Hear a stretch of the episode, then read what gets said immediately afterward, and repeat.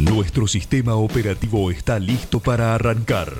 Quédate conectado porque estamos en Radio Pixel.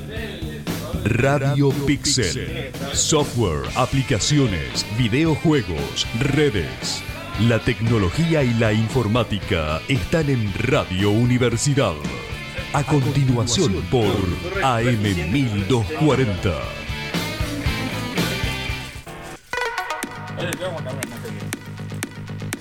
Se descuiden porque me lo rehago. sí, pero ese es más. Ah, lo pinto todo. Lo elijo.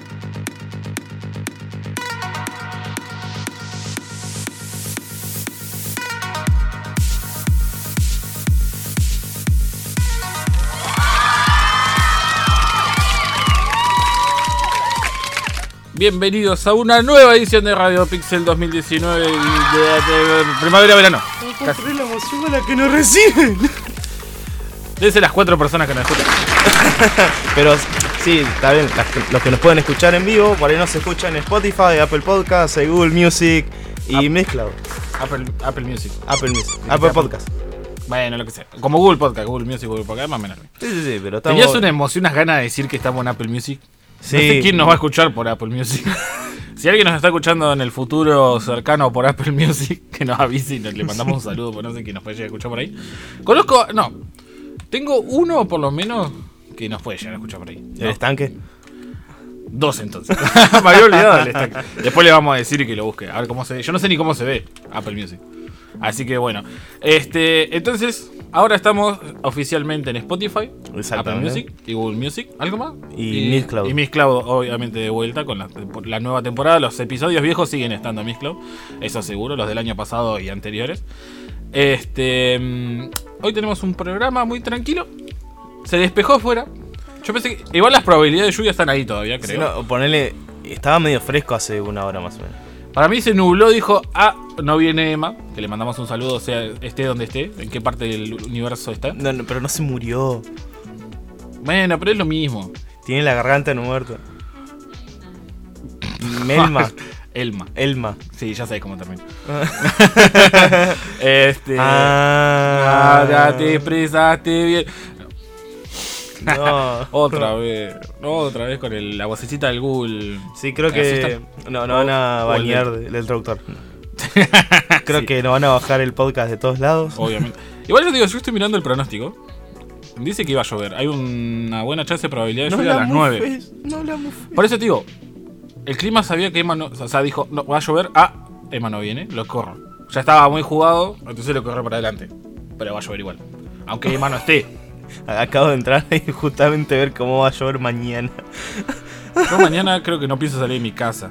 No, igual va, va a llover a la madrugada, tipo una de la mañana, hasta tipo mediodía. Ah, bueno. O sea, Más o eh, menos fuerte. Uh, bueno, así que si están escuchando ahora y tienen que salir más tarde, agarrarnos un paragüita. Un impermeable. ¿Sabes que no tengo paraguas? Nunca Yo- me compré un paraguas. No, yo desde que tengo la, la copucha para la mochila, la, o sea, el, capuchón para cubrirlo. que- Sí, sí, bueno. amortigua, Pero nada, Es no tengo nada. excelente. Es más, no tengo nada impermeable ahora que estoy pensando. O sea, tengo cosas que aguantan un poco de agua. ¿Viste? Pero no tengo nada impermeable, impermeable, impermeable. Que me dice que el agua rebota. La piel es impermeable. No, en realidad no. Es porosa. La piel es porosa, no es impermeable. ¿Y por qué cae el agua? Porque como Radio Pixel sabemos mucho de anatomía. Siempre hay que usar capuchón. ¿Eh? ¿Qué dijo? ¿Me, me lo pasás con subtítulo? Siempre hay que usar capuchón. Siempre lo No. saco mucho. Tiene razón. Sí, no le voy a negar que tiene razón. Sí. Cuando tiene razón, tiene razón. Y lo peor es que cuenta como servicio a la comunidad. Es La un PCA. Sí. Es un PCA. per- Perfecto. Así que bueno. Para no seguir dando vuelta como caracteriza a Radio Pixel, vamos a tener las noticias ahora en un ratito.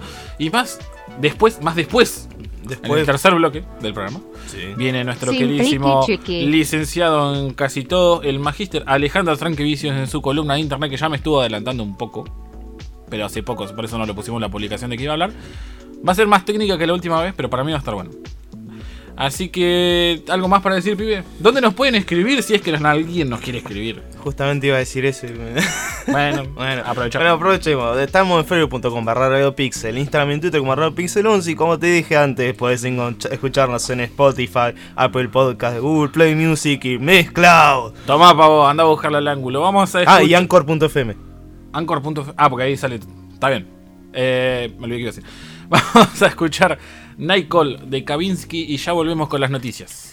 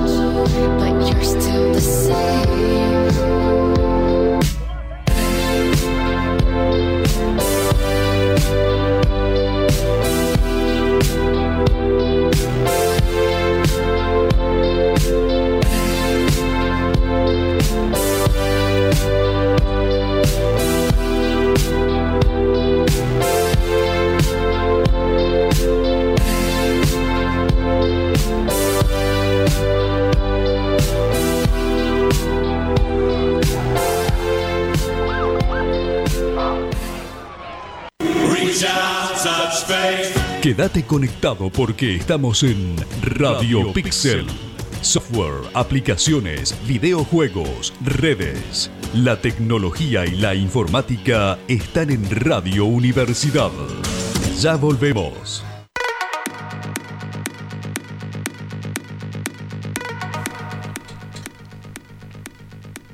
Y ahora sí, arrancamos con las noticias para no seguir partiendo tiempo porque hay que esperar a que venga nuestro querido amigazo, el Ale. Estanque, dice. El estanque. El amigate. El, el amiga. No, el amigato, ¿te acuerdas? amigato? El amigate. Antes que nada, queremos mandarle un saludo anticipado, un feliz día del maestro, a nuestro maestro, el gran, ahora maestro, hace poco, Estefano Soteloverra. Que nos habíamos olvidado. Yo ya que me había olvidado que le está dando clases ahora, la verdad. ah, ah, mañana es 11, es verdad. Mañana es 11, así que le mandamos un saludo anticipado a nuestro querido. Pero no sería profesor. Eh, Gracias, mi día sería el 17 de septiembre porque es el día del profesor. Claro. Pero gracias por igual eso, por la eso- intención. igual, no- eso es lo que no entiendo de. Porque mañana hay asueto. Mañana es asueto, claro, sí, Docente. no, yo tampoco lo entiendo. Por eso, yo No. tenía entendido que era el 17. Por lo que tengo entendido, maestro es escuela primaria, profesor es secundaria para arriba. Esa es, la, esa es la distinción que yo tenía entendida. Pero Claro. bueno, no importa. Gracias igual, muchas gracias. Pues sos un troesma. Eh, máster. Es máster, sos un Eh, máster. Feliz día para todos, ya que somos Ya- todos máster. Somos todos máster, exactamente. Y a todos los maestros del mundo les mandamos un saludo si nos están escuchando. Mándenos un gracias por dónde. Por facebook.com, Radio Pixel. Exactamente. Así que bueno, vamos ahora sí con las noticias. Una muy interesante y para mí muy positiva. Google prohíbe la publicidad de tratamientos médicos que no tengan base Gracias, científica. machimbres. Mediante una entrada en el blog empresarial que después la podemos compartir, Google ha anunciado que a partir de ahora está prohibida aquella publicidad de técnicas médicas que no cuenten con una base científica. Un paso necesario para enfrentar la mala reputación que estaba creando Google, dicen. Este, hemos visto un aumento de los malos actores que intentan aprovecharse de los individuos ofreciendo tratamientos engañosos no probados. A menudo estos tratamientos pueden conducir a resultados peligrosos para la salud y sentimos que no tienen cabida en nuestra plataforma. No le dio cabida ni media, ni un cuarto de cabida, dio Google. Pero muy bien, muy bien. Eh, también, o sea, estamos hablando de tratamientos tipo homeopatía. eh, Enfermedades en general para mí. O sea, sí, pero tratamientos no probados. Y Ah, así, cualquier medicina bien, alternativa asumo que, que no tengamos que. O sea, por lo menos. Una cosa es medicina alternativa que te dice te va a ayudar a calmar el- dolores de algún tipo. Y otra cosa es que te va a decir te va a curar el cáncer. Hay un Sí, hay, hay una- salto, hay un sí, salto ahí. ¿no? Eh, también apuntan que no podrán publicarse tratamientos que se encuentren en fase de estudio y no tienen todavía suficientes pruebas clínicas formales para justificar el uso clínico generalizado. Nada. nada en prueba nada en prueba no probada en humanos al menos, ¿no?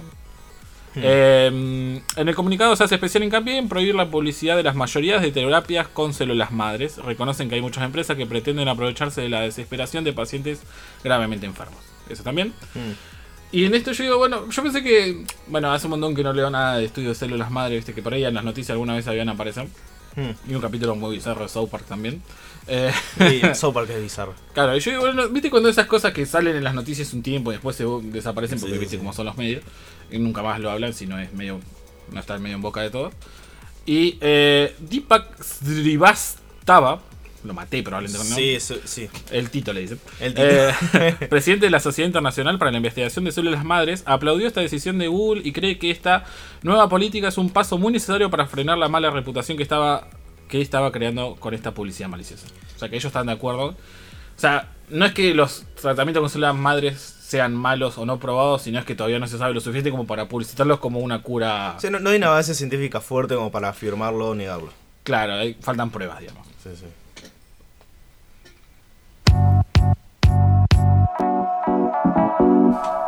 Tus historias y publicaciones privadas de Instagram pueden convertirse mediante un enlace incluso después de haber sido eliminadas. Nah. Es así, o sea, para conseguir el enlace hay que ser un poco técnico, por decirlo de una manera. Claro, no porque- es para cualquiera. no es para cualquiera, pero con alguien un poco de maña lo puede hacer cualquiera. Que por ejemplo, vos entras a Instagram del navegador web y Una, una compu, digamos. desde una compu y, y vos entras, eh, usás las herramientas de desarrollador del mismo navegador para Sí. que te, te muestre el código fuente, qué sé yo, ¿viste? Si vos, Ah, si vos vas eh, indagando un poquito más, encontrás el enlace de la imagen o video que sea tanto una publicación o una historia. Y por más que vos tengas cuenta privada y le pasás enlace a otra persona, podés ver el contenido. O sea, no hay un control cuando se piden los archivos, digamos. Exactamente. O sea, uno tiene que saber que cuando uno ve una imagen en la web es una dirección que el navegador la pide y le trae la imagen. Claro. Yo lo he hecho para bajar memes. Sí, no, pero igual, los quiero, no los quiero compartir directamente por igual, ¿cuál es el problema? Que vos por más que borres la publicación o la historia se haya borrado sola después de 24 horas, eh, sigue funcionando el enlace. Ah, eso es más complicado. O sea, ponerle. Yo podría. O sea, no es. eh, estoy retrabado. Que lo que quiere decir es que Instagram, cuando vos borrás una publicación, no la borra inmediatamente. Al, men- No, no, al no. menos inmediatamente. No, o sea, tiene un poco de sentido si se borrara ponerle a las horas por un tema de la redistribución de la CDN y ese tipo Claro. de cosas. Ahora, eh, han pasado días y hay publicaciones eliminadas que siguen funcionando con el enlace de cuentas privadas. o O sea, sea, es un problema de seguridad. Básicamente claro, es un sí. problema de, de- de configuración, de pedir cosas que en realidad no deberías poder pedir porque no existen. Claro, y aparte, eh, para el que no sabe, las cuentas privadas de Instagram, vos decidís quién ve y quién no. O sea, porque te, te tienen que mandar la solicitud De y vos aceptás o no. Si no aceptás la solicitud, esa persona no puede ver las cosas, a menos que alguno de tus amigos sea un topo y le mande la foto igual.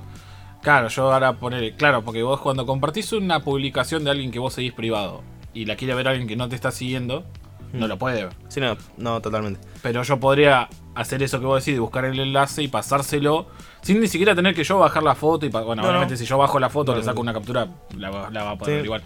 Pero por medio de Instagram, poder pasarle el enlace de la foto y ahí sí podría verlo. Claro, que es más, sigue. Es más, Alguien eh, que no tiene ni siquiera, probablemente no tiene ni siquiera cuenta en Instagram. es más, las- tanto las historias como las aplicaciones tienen un botón para compartir el enlace. Claro. Sí, y aparte eh, también esto funciona, viste que está la lista de mejores amigos, que es como la lista privada para no tener la cuenta privada, pero sí. Sí, es como compartir con una, Sí, una de- base seleccionada de, de los que te Sí, siguen. sí, y es donde suele haber demasiado contenido sugestivo. Pero bueno, eh, eso es como, bueno, conseguís el enlace, se lo pasa a otra persona y no importa qué tanta protección o qué tantas eh, trabas pongas atrás de la plataforma, pues igual cualquiera puede acceder a tu contenido. Obviamente, siempre tiene que haber un topo. Sí, obviamente, si, si se publica es porque alguien de los que te estaba siguiendo lo, lo hizo, digamos. Eso seguro. Wikipedia se vio obligada a desconectarse en Europa este fin de semana tras un grave ataque de DOS. ¿Qué es un ataque de DOS? Creo que alguna vez lo hemos nombrado en alguna de las eh, veces que hemos hablado de seguridad. Un ataque de DOS o ataque de distribución, no, de negación de servicio distribuida. Es cuando a, un, a una cierta página, un servidor, lo que sea, se lo bombardea con solicitudes muy rápido y muchas. Entonces el servidor en algún punto dice no puede manejar tantas solicitudes a la vez. Es, es simular que estén, ponerle un millón de personas intentando conectarse. Claro. Pero que no son claro, mil personas. Sí, obviamente. Entonces, ¿qué pasa? Las personas que sí realmente querían ver Wikipedia, en Europa, estamos hablando, eh, no pueden porque están siendo bombardeadas constantemente por un montón de solicitudes. Hay algunas veces que los servidores se pueden llegar a caer, se pueden llegar a apagar y haya que hacer algún reinicio manual. Hay veces que se puede distribuir las solicitudes entre muchos servidores para tratar de mitigar el ataque, qué sé yo. Sí, pero ¿por qué Wikipedia? Pero ¿por qué Wikipedia? Sí, dicen, desde la Fundación Wikimedia se ha atribuido el ataque sencillamente a actores de mala fe. Básicamente malas gentes. Mala gente. Eh, condenamos este tipo de ataques, no se trata solo de desconectar Wikipedia. Los ataques ocultos amenazan los derechos fundamentales de todas las personas a acceder libremente a la información y a compartirla. Nosotros, en el movimiento y la Fundación Wikimedia, estamos comprometidos a proteger estos derechos para todos. La verdad, de mala gente. ¿Qué querés que te diga? ¿Por qué atacarías Wikipedia? Básicamente eso lo haces porque podés. Sí, estás al pedo. O Sí. sea, o, o no estás cursando, estás faltando a clase, o no estás escuchando Radio Pixel que sale todos los martes a las 16 horas por los 40. Que no hacemos ataques de DOS a la gente. Por Eh, ahora, no. dice, ahora, si no nos provocan. Los responsables de Wikipedia reconocen que tanto ellos como el resto de la web operan en un entorno cada vez más sofisticado y complejo donde las amenazas están continuamente en evolución. Ante esta situación, aseguran Wikimedia y la Fundación Wikimedia han creado sistemas dedicados y personal para monitorear y tratar regularmente los riesgos. Mirá. Y resaltan el lado positivo de la historia. Si ocurre una- un problema, aprendemos, mejoramos y nos, prepone- nos preparamos para ser mejores para la próxima vez. Bien. Está bueno, o sea, está bueno que, que tengan una parte dedicada, no es que si se, se moría, moría. Eso es cierto. Sí, no, igual hay que tener en cuenta que Wikipedia es una organización que no genera plata. No es una, una fundación sin fines de lucro. No, no, y aparte está en déficit. Ah, bueno, sí, O sea, porque- que les cuesta un montón Sí, sí. mantenerlo. Siguen Eh, pidiendo donaciones. Sí, siguen pidiendo donaciones todos los años. Creo que lo hacen una vez por año por lo menos. Que si han entrado a Wikipedia, no me acuerdo en qué meses, creo que por marzo más o menos. Ahora no estoy seguro. Este, piden donaciones para poder seguirlo manteniendo, obviamente, siendo Wikipedia una, creo que si no es uno de los recursos, debe ser el recurso más grande y sí. conocido de, de- para compartir in- información de manera libre. Eh, creo que hasta todo el contenido, toda imagen que está subida a Wikipedia la puedes usar. Por lo menos es- tiene una licencia Wiki, Wikicommons. ¿eh? Eh. Creative Commons. No, no, sí, pero la de ellos tenían una especial, me parece. Wikicommons, me parece que era. Sí, la Creative Commons obviamente también existe. Entonces, incluso si uno busca imágenes en Wikipedia, las puedo usar para un trabajo, un proyecto, lo que sea. Así que, la verdad, repudiamos el ataque de Wikipedia porque es de mala gente. Sí, sí, o sea, alguien me tiene que hacer los trabajos. Alguien- Sí, de algún lado tenemos que sacar la información para la universidad.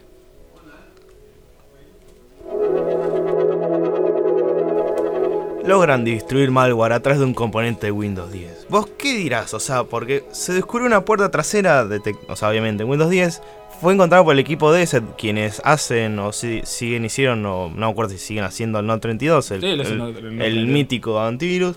Encontraron eh, un, eh, un error de seguridad en la PowerShell, digamos, en la nueva terminal de Microsoft, en la cual vos podías tener acceso remoto completo y justamente eso, poder manejar... A una computadora remota. Sí, sí, a no, través del PowerShell. a través de PowerShell. Pero no solo es el control remoto de mover el mouse, ventanitas y tipo de cosas, no, vos tenías, podías mover, eliminar cada archivos a discreción.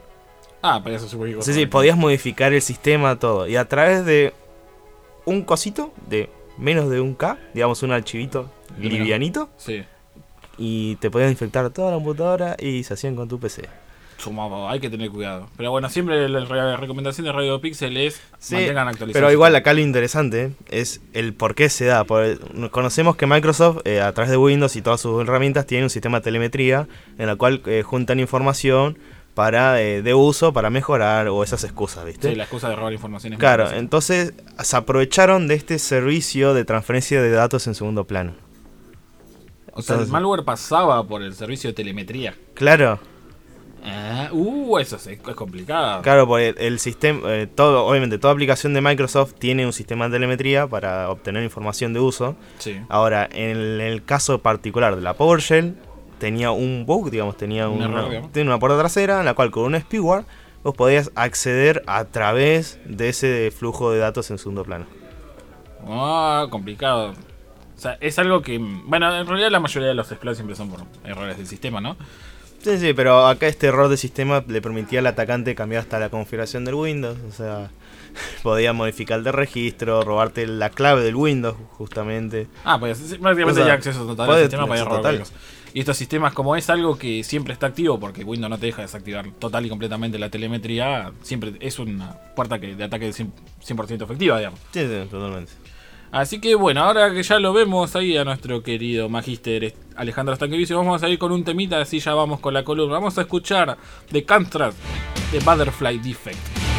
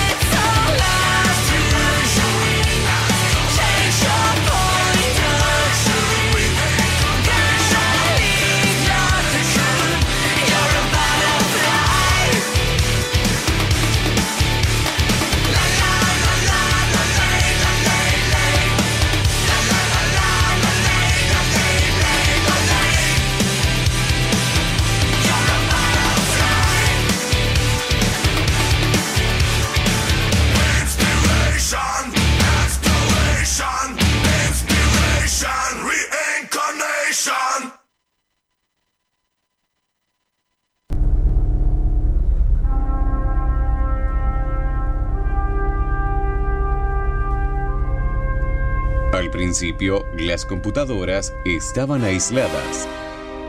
Hasta que un día el creador dijo, no es bueno que las computadoras estén solas. Ese día, las computadoras se empezaron a conectar entre sí.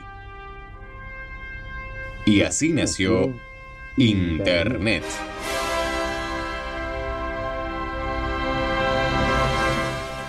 ¡Pam, pam! Y así arranca la columna. no me lo esperaba. Esos cimbales están tan lindos. Me encanta, es una película que me voló el- la marola. La peluca, La capelu. la capelu me voló esa película. Es muy, muy buena. Y está llena de memes. También. Sí, Los monos pegando. Sí, sí, sí, sí. sí, es, es- los monos lo han usado, creo que en todos los juegos que han tenido que ver con ciencia ficción, en algún lugar hay un mono con... o, el- o la piedra. Bueno, en fin. Sí, sí, sí. Eh, sí. Bienvenido, Ale, a tu columna de internet. Te estábamos extrañando ya. Siempre es muy interesante, obviamente. Bueno, volvimos a las fuentes. Volvimos les, a- propongo, les propongo conversar. La columna se llama Internet. Sí. Les propongo conversar del protocolo Internet. Em, O sea, tiene mucho que ver. Sí, sí. El protocolo. Internet con Internet tiene mucho que ver. Sí, sí, sí. Eh, a veces los nombres, la gente de computación no ponemos nombres buenos. Se le podría haber puesto otro nombre. Se podría haber llamado protocolo de red. Pero le pusieron Internet. Este, si bien la palabra net significa red, así que medio que la palabra de red está escondida allí. ¿De qué estamos hablando? Es, eh, en inglés, protocolo Internet o protocolo de Internet es Internet Protocol. Sí. La sigla es IP. Seguro que esas, esas palabritas la han escuchado nombrar, posiblemente con dirección IP o número de IP o cantame el IP o anotá el Sí, IP. sí. Más que Y nada con el counter. Claro, más que nada para el servidor. Justamente, pasame el, el El- IP del el- servidor, qué sé yo, para si estamos todos jugando en el mismo lugar. Em, ¿y, qué, ¿Y cómo te pasan el IP? Bueno, te cantan unos numeritos. Sí. Ok, ¿qué son esos numeritos? La palabra dirección IP está muy bien. Es lo que se utiliza para identificar una computadora dentro de Internet. Está bien. Después hay otro sistema que se llama DNS que lo que hace es nos ayuda a nosotros porque acordarse de numeritos es muy difícil y por ahí acordarse eh, CS, bueno, un CEDUAR, para, para ir a la, a la universidad en general, no solo el departamento, un CEDUAR es más fácil que acordarse que su dirección IP, que son esos numeritos que uno dice separados con un punto. Más aún, si nos ponemos puristas, la dirección IP es un chorizo de 32 unos y ceros. Sí. Sí. Lo cual sería imposible de decir. Uno por teléfono anota 1101, para. Después del 1 que venía 110, imposible. Entonces se, se lo dice de esa manera abreviada. Un poco. eh, lo ideal hubiera sido decirlo en hexadecimal. Lo que pasa que hacían, hacían mi, que, que mi tía anote hexadecimal, no, no va a entender ni J. Sí, sí, sí. Entonces usaron base 10. Sí. La base 10 es, es bueno, la que estamos habituados. Y lo que se hace, ese paquetito de 32 unos y ceros, se lo corta en cuatro bloquecitos de 8. Cada, cada bloquecito de 8 se puede transformar en un número que va de 0 a 255. Sí. Si están atentos, vieron que en las películas, cuando tienen que dar un número de celular, Hmm. imagínense si en una película, no sé, dieran el teléfono de alguno de ustedes. Sí. Nunca falta un nuevo que está mirando en el cine y dice, a ver, vamos a llamar a este teléfono. Sí. Y te explota el teléfono. Entonces, se usa mucho el 555 como código, como característica en Estados Unidos, que es una característica inválida. Hmm. Entonces, eh, en una película dice, anota mi teléfono, es el 4555. Entonces, cuando dicen ese numerito, es un número inválido. Entonces, en las películas, cuando se cuidan, dicen direcciones IP inválidas, diciendo, eligiendo números que estén por arriba de 255. Sí. No sé, en Blowfish, por ejemplo, dice, bueno, conectate al IP 128 32 460, noten, ese Sí, número no sí, puede ser, punto 28. Entonces, por más que lo quieras poner, no funciona. Muy bien. ¿Por qué están esos 32 unos y ceros?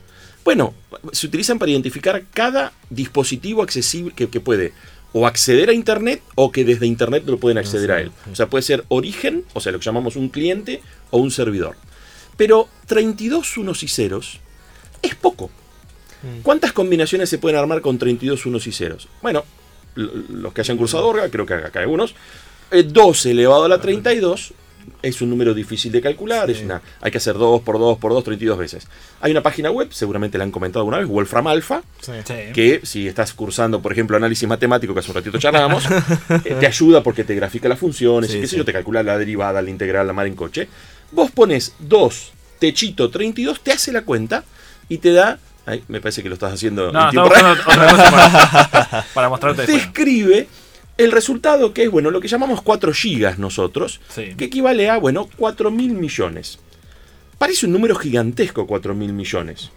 Pero piensen que en la Tierra hay, no sé, 6.500 millones de personas. Sí. Eso quiere decir que nos tenemos que poner de acuerdo entre dos personas, más o menos, y entre dos uno solo puede usar Internet. Y estoy solamente contando las- los clientes. Claro. Y estoy diciendo que cada persona tiene un solo dispositivo en Internet. O sea, si tenés computadora no tenés celular. Si tenés celular no tenés Smart TV.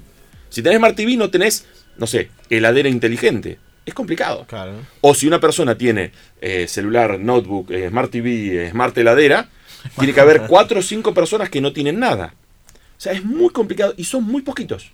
La verdad que la pifia. Uno puede decir, pero ¿cómo, ¿cómo se equivocaron tanto? Bueno, la explicación viene por este lado. ¿Cuándo se inventa esa versión de IP que estamos usando ahora? Que bueno, se llama IP versión 4. Se define en el documento técnico llamado RFC, significa eh, mándenme en comentarios en inglés, Request for Claro. Comments.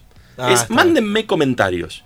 Eh, porque es uno como un, como un desarrollo colaborativo entre lo, lo que, los ingenieros que desarrollan Internet.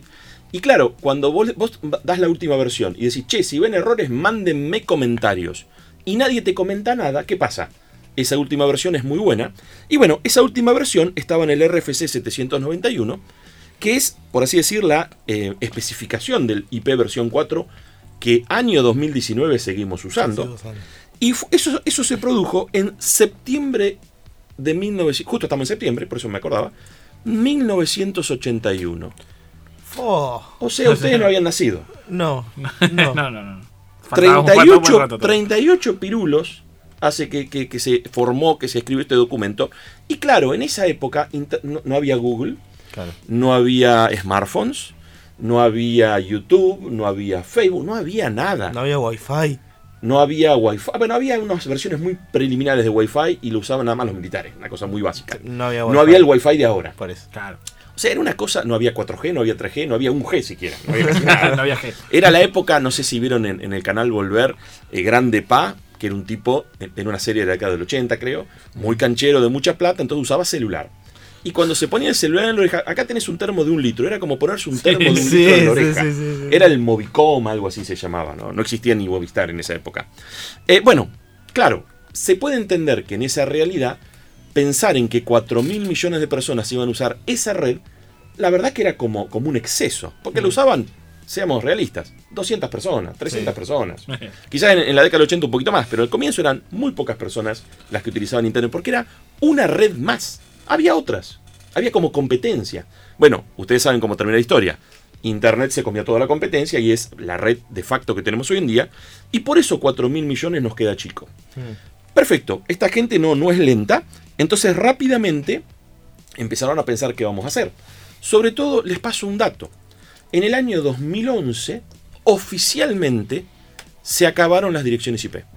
Ajá. Año 2011. Ustedes estarán Sí. pensando, pará, del 2011 para acá yo contraté internet, me pusieron internet en casa y ¿qué pasó? O, o- o le, puse, le puse un chipcito al celular y tengo internet en el celular. Bueno, claro, eh, viendo el, el- el potencial de hacer negocios con la tecnología de Internet, obviamente, ¿se acuerdan? En columnas anteriores hemos tocado como las cuatro o cinco compañías más grandes del planeta, más valiosas del planeta, están todas basadas en el uso de la tecnología y mayormente Internet. Sí. De hecho, bueno, Microsoft es la- la- hoy la más grande en este momento, caramba, si, si no está relacionado con Internet. ¿Y mm, qué pasó? Empezaron a moverse. Por un lado, los ingenieros empezaron a proponer una versión actualizada del IP versión 4. Por razones que no, no busqué, uno esperaría que la próxima versión de la 4 sea la 5. No, Sí. es la 6. La 5 nunca existió. Pasamos de la 4 a la 6, no hay ningún problema. Mientras en computación, mientras el número de versión sea un poquito superior, estamos contentos. Eh, Vieron que se pasó, por ejemplo, el Windows 9 nunca existió. Eh, No, el Windows 9 es el Windows 8.1. Ok, pero técnicamente 9 no lo comprabas No. con el 9. Eh, no, porque todavía código, había código del Windows 95 y entraba en, en- en cruce. Ah, mira vos, un, un Sí. tema que tocaron en, una de las en la radio. Sí, sí, sí. Ah, mira qué interesante. Pero se saltó a los efectos, del 8 se saltó al 10, ningún problema. También hubo un 8.1 en el medio, ningún problema, porque mientras sea su- superior la versión, adelante. Claro. Lo mismo el iPhone, ¿no? El iPhone se saltó del 6 o el 7, se fue al 10, después apareció el 8, una, una mezcolanza, pero bueno, Sí, no, ahora pero- salió el 11, Sí, pero una el, cosa medio el X confusa. era por los 10 años del iPhone. Eh, Sí, pero ahora, ahora salió también el 8 antes y ahora salió el 11, es muy Sí, confuso. también salió el ¿Habrá 9. 9? Ah, ¿hay 9? Hay 9. Es una cosa de locos. Igual no pasa con los juegos, eso seguro. Tenés Battlefield 1942, Battlefield 2, después, después tenés Battlefield 4, Bueno, claro, Battlefield 5, porque el, Battlefield el- 1. el 1942 era el año y sí, pero el 2 tenés era. 2, 3, 4, 5, 1. Ca- Y el 1942 el más viejo. Y el 1942 más viejo. Bueno, 2142. Y, y Star Wars 4, 5, 6, 1, 2, 3, 7, 8, 9. Pero ahí se sabía que. No, y falta el, el 3.5. Al que Bueno. está antes del, del 8. Mira qué buen dato. Y después habrá, no sé, eh, 10, 11, 12 quizás. sí. Ahora que la compró Disney seguramente van a querer este, no quedarse con, con matar el- el- la gallina de los huevos de oro. Mamá, ¿qué pasa con eso? Bueno, ¿por qué les decía que se agotaron los IPs en el 2011? Porque en una ceremonia, en una conferencia de prensa, está en Google, está en YouTube, em, asignaron, tenían creo que seis bloquecitos, seis redes, bueno, lo que se llama en la jerga barra 8, asignaron esa secta y les quedaron cinco. Y claro, cuando te quedaban solo cinco había un protocolo establecido años anteriores de que esos últimos cinco se re- repartían equitativamente. Sí. ¿Y a quién le da? Una red barra 8 es una red que tiene muchísimos nodos adentro, millones de nodos adentro. Entonces, ¿a quién se lo daban? Se lo dan, bueno, es una estructura jerárquica, se lo dan a los que son regionales y que en la región reparten. Nosotros acá en, en la región de Latinoamérica, el, el regional se llama LATNIC, quizás hayan escuchado hablar, que es el que va repartiendo a todos los países de Latinoamérica y el Caribe. Mientras que después hay uno en Norteamérica, hay uno en Europa, hay uno en Asia, bueno, hay uno en la zona de China, de, de India. Em, ellos recibieron esas grandes redes con millones de IPs y claro, ¿qué pasó desde el 2011 hasta la actualidad? Siguieron repartiendo esos IPs, Hmm. pero a los efectos en el repositorio central de direcciones IP no quedan más. Claro. ¿Y por qué no está todo, no es noticia esto? Nadie lo está diciendo, lo estamos diciendo acá nosotros. Bueno, porque se inventó una técnica que seguro escucharon hablar, la técnica de NAT, Sí. que Sí. es Network Address Translation, traducción de direcciones de red o algo así en castellano, que lo que te permite hacer es trampa. Te permite tener una única dirección IP4, una única dirección, Sí.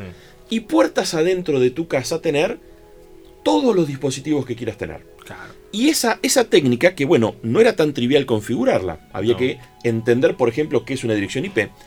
Los proveedores de Internet, en una movida muy, muy rápida, te configuran el, el aparatito ese que te ponen en tu casa, que es como un multiuso a gatillo, porque funciona, funciona de modem, Sí. pues si vos tenés cable, es modem de cable. Si vos tenés fibra, es modem de fibra. Si vos tenés línea telefónica, es modem de línea telefónica. Y a su vez es access point, o sea, te brinda wifi en tu casa. Y a su vez es un switch, porque te deja conectar, si te- tenés una PC cerca, se puede conectar con un cable sin necesidad de usar la placa inalámbrica.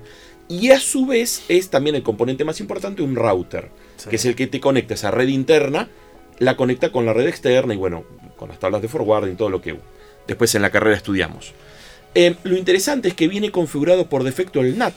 Entonces, asignándole un único IP en lo que sería el puerto WAN, el puerto exterior, automáticamente le, le asigna IPs privados a toda la red interior. Entonces, la persona que tenía, no me acuerdo que habíamos dicho, el Smart TV, el smartphone y, Y y las la heladera Smart Claro. y la PC, la notebook y el celular, ya lo dije, eh, no había ningún problema. Todos esos dispositivos, utilizando unos IP privados, se conectaban igual al exterior.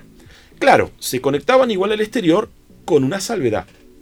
Los NAT, tal vez ustedes lo hayan sufrido como, como ex gamers o gamers actuales, Sí. cuando dije ex gamer pusieron carita, em, es fácil salir, pero no es fácil entrar. Claro. Justamente si vos querés hostear un, un juego en tu... bueno, tres, cuatro amigos, el que tenga la computadora más poderosa, pone el servidor y que tus amigos se conecten. Si ese servidor está detrás de un NAT, no es, puede fallar. Eh, Puede andar, se puede configurar una cosa llamada port forwarding, otra cosa llamada eh, PNP universal. Sí. o sea, hay, hay protocolos que autoconfiguran el UPnP. Pero ¿qué pasa? Si de casualidad no están prendidos o uno lo desactivó o lo que sea, se puede complicar hacer funcionar un servidor puertas atrás de un NAT. Em, si vos vas a tener en una empresa a poner un servidor, bueno, no le va a poner eh, un NAT en el medio. Lo va a poner directamente lo que se llama en la DMZ, lo expone hacia afuera, y después tal vez sí los oficinistas están puertas adentro detrás de un firewall, detrás de un NAT. Pero bueno, ahí no estamos poniendo demasiado técnicos. El punto es que NAT fue un parche. Fue un parche porque nos estábamos quedando sin direcciones IP y con ese parche, bueno, le, le sacamos agua de las piedras, como se suele decir. Sí. La verdad que no había nada porque se habían agotado y estamos en el 2019 y todavía seguimos. Entonces me puse a investigar cuál es el otro camino, el que no sea un parche. El camino que no es un parche consiste en pasar a la versión siguiente Claro. de, de- de IP, lo que llamamos IP6, se llama IP6. Fue propuesto en 1998 esa nueva versión. La verdad que estuvieron muy rápidos. Demasiado. Nadie hablaba de que se estaban por acabar los IP y estos muchachos ya estaban especificando la nueva versión. Estamos hablando de algo que lleva 21 años, ¿no? Del 1998 al 2019, 21 años. A decir verdad, si uno se pone purista, la versión oficial en el 98 era ese, ese draft, el, Sí, el el borrador. borrador oficial.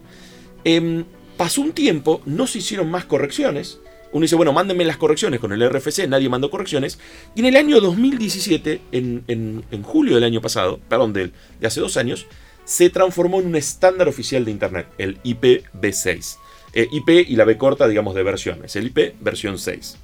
Ahora bien, este IP está en un RFC llamado 8200, muy muy reciente, estamos hablando de hace dos años atrás, quiere corregir el problema de que se te acaben los, las direcciones de IP. Quiere que vos no necesites tener un NAT en tu casa.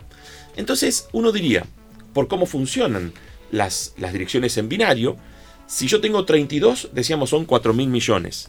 Pero si fueran 33 unos y ceros, es el doble. O sea, Sí. de 4.000 millones nos fuimos a 8.000. Ya me alcanza para todas las personas del planeta. Y si le ponemos un bit más, 34 son 16.000 millones. Tenemos para rato. O empezamos a poder tener eh, dos IP por cada persona. Ok, es un poco tramposo porque solo pensamos en los clientes. Los servidores también necesitan tener un IP. Entonces podríamos decir que hay como tantos clientes como servidores, estamos bien. Podríamos haberle puesto 48 bits, que es un número lindo. 32 más 16, 48. Ahí tenemos para tirar manteca al techo. Bueno, dijeron, ¿sabes qué? Yo no quiero tener que definir el IP B7 o B8 o B45 de acá a dos años. Entonces dijeron, vamos a cubrirnos. Yo diría de 32 te vas a 64, 32 y 64 son dos números muy lindos para la gente de computación. Sí. Estábamos holgadísimamente cubiertos.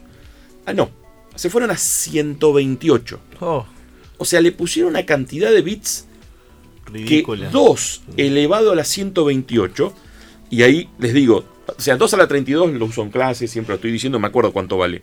2 a la 128 tuve que ir al Wolfram Alpha. Es un número de 39 dígitos. Oh, O sea, vos lo escribís, no se los puedo decir porque nos aburrimos diciendo 39 dígitos. Claro, a ver, son 128 dígitos binarios, pero expresado en base 10 para que lo entendamos nosotros, son 39 dígitos. Se podría decir que son usando el millón, billón, trillón nuestro latinoamericano, no el que usan los norteamericanos. Claro, Sería, claro, que el millón de millones es un billón. billón. Serían 340 sextillones. Un número que uno ni idea. O sea, ahí sí que le podemos dar a cada persona, no dos o tres IP, le podemos dar un millón de IPs. Claro. Es más, a cada persona le podemos dar un internet entero. claro, sí. 4 mil millones a cada persona y nos siguen sobrando. De hecho, eso, eso es lo que se pensó. Se pensó que cada persona puede tener, pueda tener no 32 bits. Cada persona puede tener 64 bits para hacer lo que quiera. le podrías poner un IP, no sé, a cada ropa que tenés, este, a cada figurita que tenés, a cada botón que tenés, a cada tornillo que tenés en tu casa le puedes dar un IP y te siguen sobrando. ¿no? Porque tenés miles y millones y millones de IPs a tu disposición para cada persona del planeta. Y va a funcionar dentro de, dentro de mil años. Si en el planeta en lugar de 6.500 millones hay, no sé, 200.000 millones de personas, el IPv6 sigue funcionando. No lo vamos a cambiar más. Si fue impresionante decir, bueno, hace 38 años que usamos IP4, imagínense cuando nuestros tatara- tataranietos hagan este programa, ojalá, y digan, y estamos con el IPv6 que en la época del tatara tatarabuelo se, se, se especificó y ya lleva hace 100 años que lo estamos usando y, va, y no va a haber razón para cambiar. Es más, no va a ser noticia porque como cuando las cosas funcionan no es noticia. Claro. Es noticia cuando las cosas se rompen como contaban recién de las vulnerabilidades. Si no hubiera vulnerabilidades no lo contamos, es aburrido. Es decir, todo anda bien. No, no, es, no hay noticia allí. This is fine y todo prendido fuego, ¿viste? bueno, para, para mí me sirve, eso sí. Esta es la alarma, todo está bien, sonará Sí, cada 5 cinco segundos para indicar que todo está bien. Gran, gran invento de Homero Simpson. Su más crédito, crédito extra.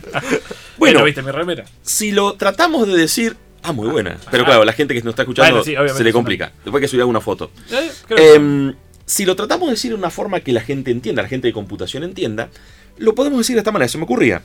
Serían 340 exas, hablando de exabytes, ¿no? Mm. Exas de petas. O sea, 6... Bueno, porque dicho en la forma norteamericana, son 340 undecillones. un Decillones. Undecillones, que vienen... Viene peta, exa... eh, ya me perdí. Iota me parece que. Bueno, E- Hexa, Hepta. Octa, Nona. nona, Deca, y ahí vienen los undecillones.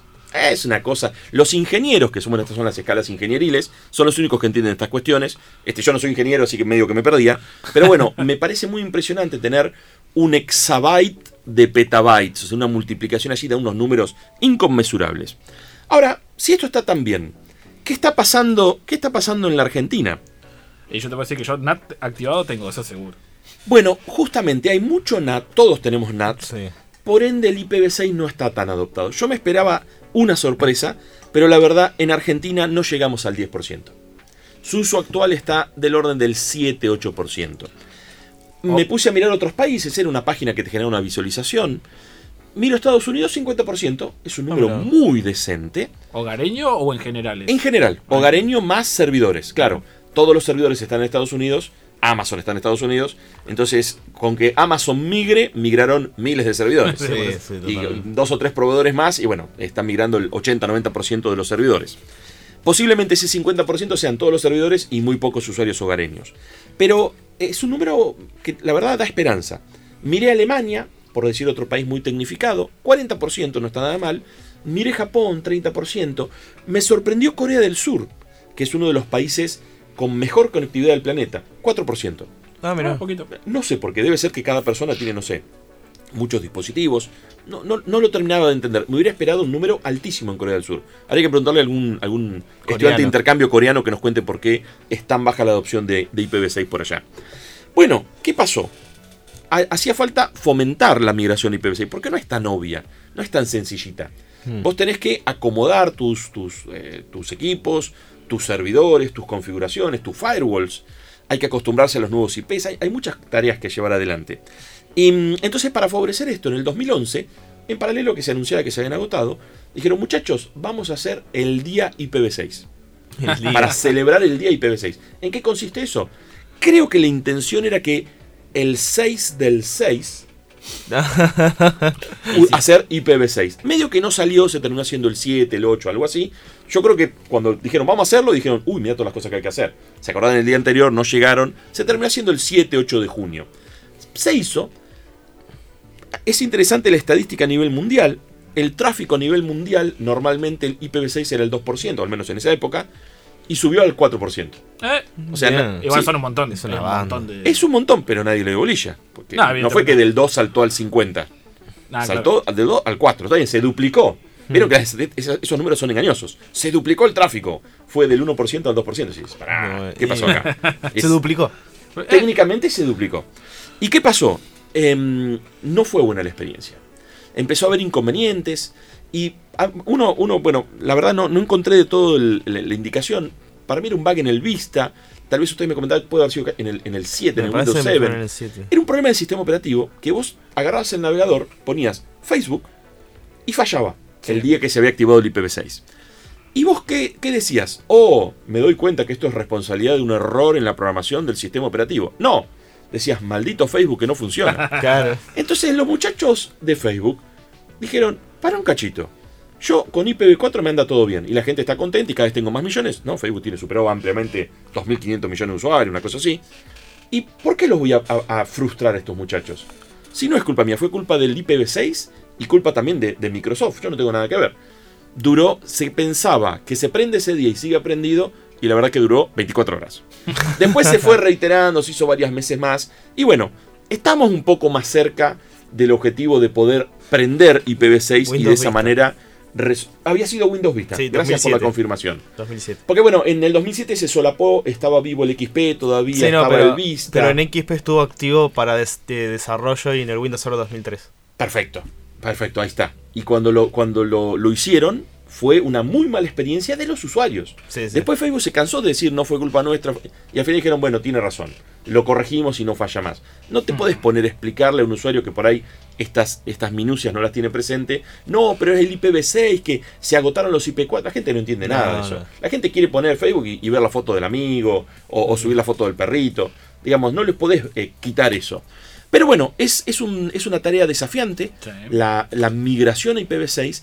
La buena noticia es que de a poquito el caldo de cultivo se va preparando y en algún punto va a ser muy rápido. De un día para el otro vamos a decir, ay mira, ¿qué es esto- esta dirección extraña? Cuando le quieras pasar el IP pa- para que un amigo se conecte al counter para jugar en tu server, decís, oye, qué rara que es esta dirección, pues son muy raras. Sí, sí, ya sí. no son más direcciones con los cuatro numeritos separados por puntos. Son direcciones, ahora sí, en hexadecimal. Y son direcciones que son muy largas, entonces cuando tienen muchos ceros adentro, Se pueden. los, los ceros se compactan y la verdad quedan muy raras de cantar. Si te voy a decir unos números y de repente le decís dos puntos, dos puntos, dos puntos y... eh, Bueno, funcionan así esas direcciones IP versión 6, pero van a ver que de, de golpe y porrazo nos van a sacar los... No vamos a tener más NATs y vamos a tener esa infinitud, esa cantidad infinita de direcciones IP para ponerle IP a la mochila, a las medias, al auricular, a las zapatillas, Al perro, a lo que Sí. se nos ocurra. Sí, no, yo me, me tengo memorizados cuatro de mis servidores de la IP. y es como ahora me van a cambiar todo, van a hacer un montón de caracteres y no voy a poder memorizar.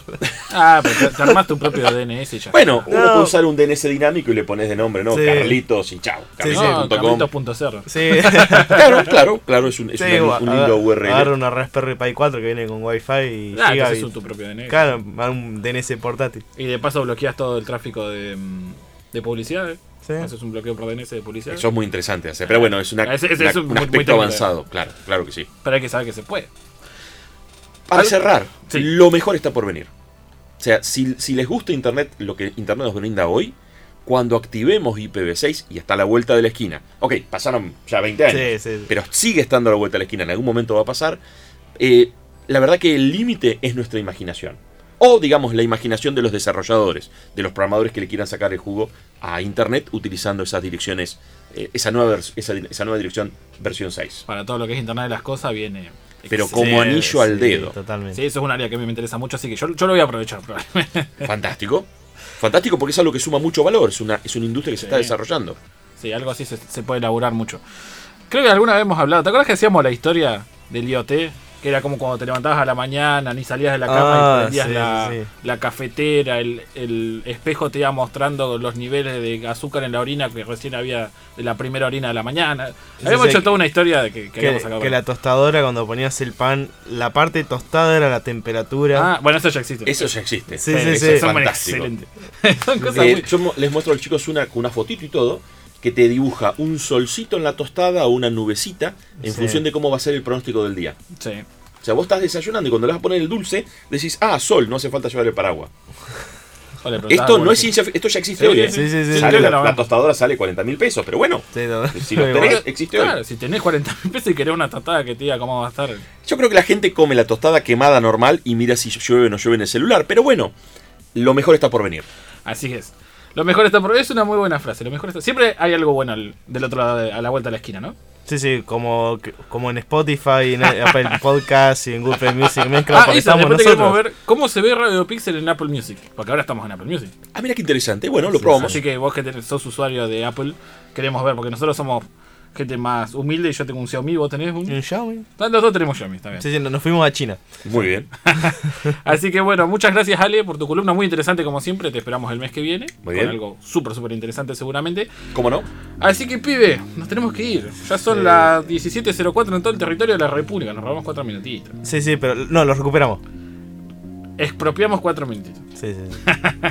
Así que bueno, gracias por escucharlo. Esto fue Radio Pixel. ¿Dónde nos pueden encontrar pibes antes de irnos si nos quieren escribir? En facebook.com barra Radio Pixel, en Instagram en Twitter como Radio Pixel 11 y como dije antes en Spotify, Apple Podcast, Google Play Music y Mixcloud. en todos lados. No, no tienen excusa para no escuchar Radio Pixel si no lo pueden escuchar en vivo. Totalmente. Así que nos encontramos el próximo martes de 16 a 17 por AM 1240 Radio Universidad. No se vayan que ahora viene tarde para clases con Horacio Zamudio y Virginia Calzada. Ya nos vemos la semana que chau. viene.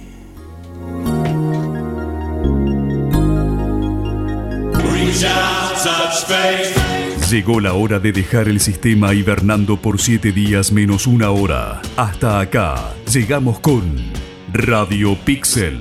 Nos reencontramos el próximo martes a las 16 por AM 1240. Radio Universidad. En el aire, Radio Universidad Nacional del Sur. No es una radio más, es otra radio. Universidad Nacional del Sur. El primer paso para tu mejor futuro. ¿Pensaste alguna vez en todo lo que nos da la Tierra? La Tierra